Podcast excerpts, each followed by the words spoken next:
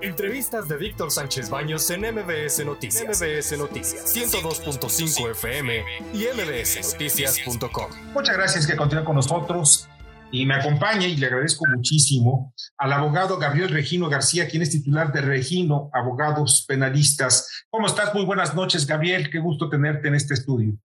¿Qué tal? Muy buenas noches, el agradecido soy yo. El tema, un tema que está siendo pues tocado en forma importante es el accidente de la línea 12 del metro que ocurrió hace cuatro meses y que están llevando una serie de cuestiones que yo la verdad no las entiendo, pero ahora estamos viendo algunos matices en donde quieren eh, recriminar o imputarles a, algunos funcionarios públicos, exfuncionarios públicos, pues algunas responsabilidades. Eh, tú estás como abogado de algunos de ellos. Me gustaría conocer tu punto de vista al respecto.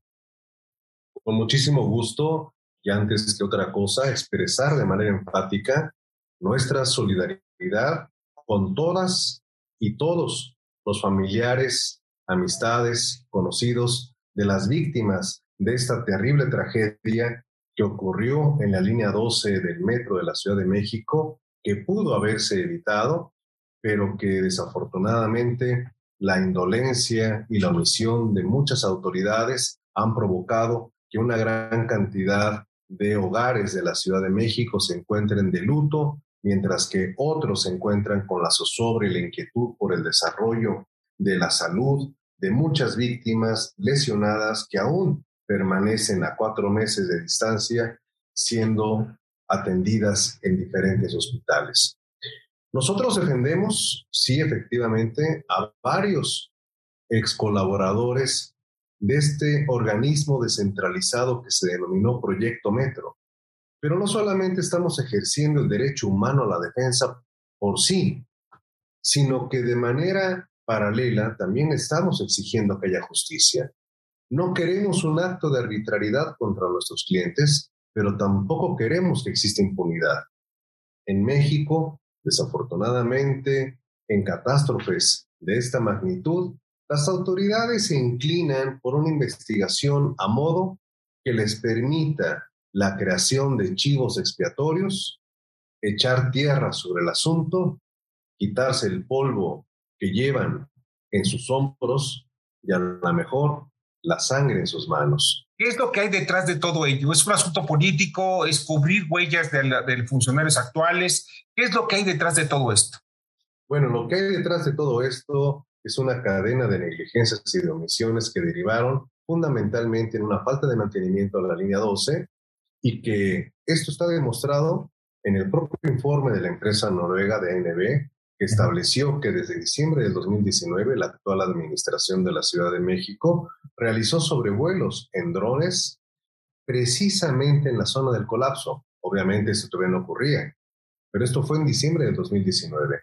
Y en ese informe de la empresa noruega se establece nítidamente que ya se habían advertido las deflexiones, las deflexiones de las vigas. Si alguien, alguna autoridad con mínimo nivel de responsabilidad conoció de esos videos, la pregunta es, ¿qué hicieron? Si están observando que hay separación de las vigas, ¿no hicieron nada? ¿Lo dejaron correr? ¿Para qué? ¿Para que ocurriera la tragedia que ocurrió y después administrar políticamente la misma?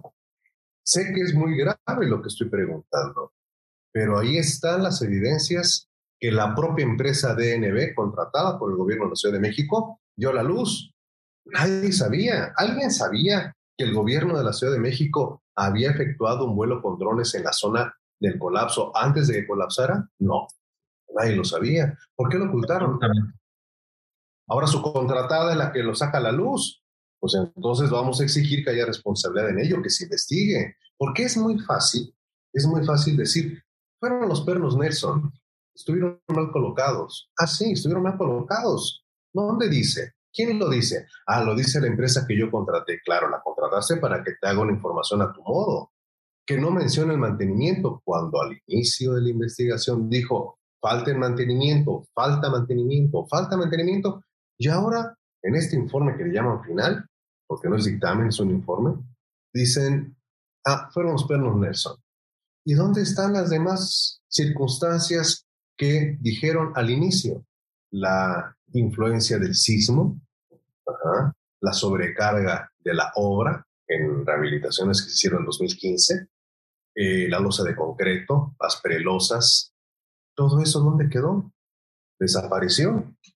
Es un informe a modo que yo le llamo informe absolutorio de la presente administración.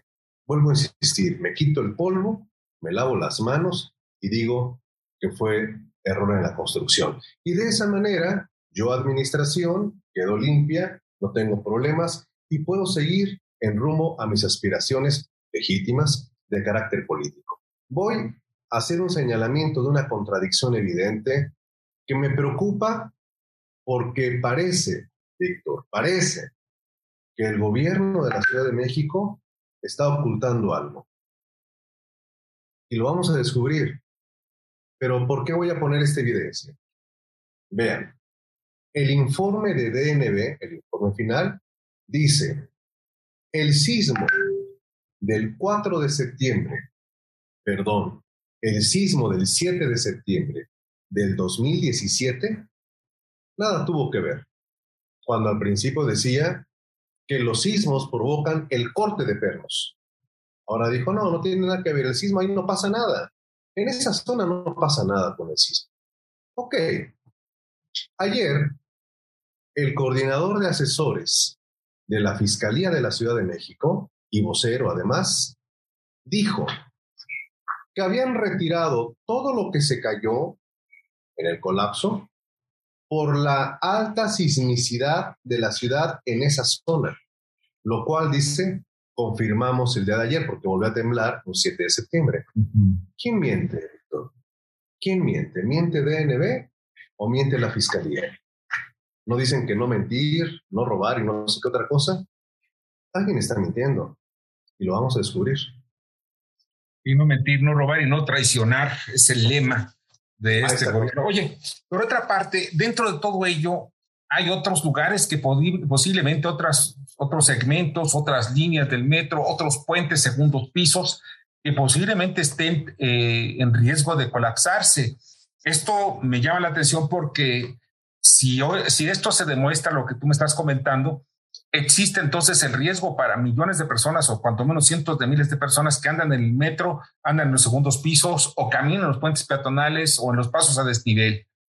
¿Qué riesgo es lo que estamos viendo desde el punto de vista técnico, de acuerdo a los papeles que tú tienes en tus manos?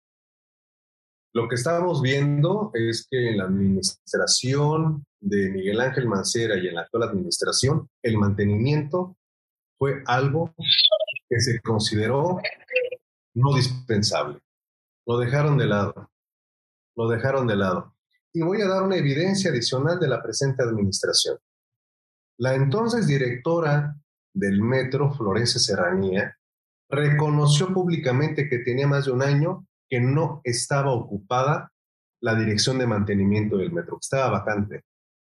Pero dijo, no hay problema, yo la asumo y también me vuelvo jefa de mantenimiento. ¿Y saben cómo la golpeó la realidad? Con el incendio del puesto de control del metro en la calle de Delicias, en el centro de la Ciudad de México, que cobró la vida, desafortunadamente, de una mujer policía. Ahí están las consecuencias. ¿Qué pasó el 3 de mayo? Se soltaron las vigas. Esas vigas que se soltaron, el gobierno de la Ciudad de México ya las tenía videograbadas desde diciembre de 2019. Entonces, lo que no suena lógico, suena metálico. Si te pago para que me hagas un informe, sí, pero no me pegues. Como decía que ¿no? la posibilidad que dentro de ellos se encuentre involucrada Florencia Serranía, porque es un juicio, perdón, es, un homicidio por omisión. O sea, omitió hacer muchas cosas, entre ellas pagar el mantenimiento, que sí tenían dinero para mantenimiento y no sé por qué no lo gastaron. Absolutamente, claro que sí. Por ahí deberían de empezar. Por ahí deberían de empezar. Pero ahora se les ocurrió decir que todo es culpa de los eh, pernos Nelson.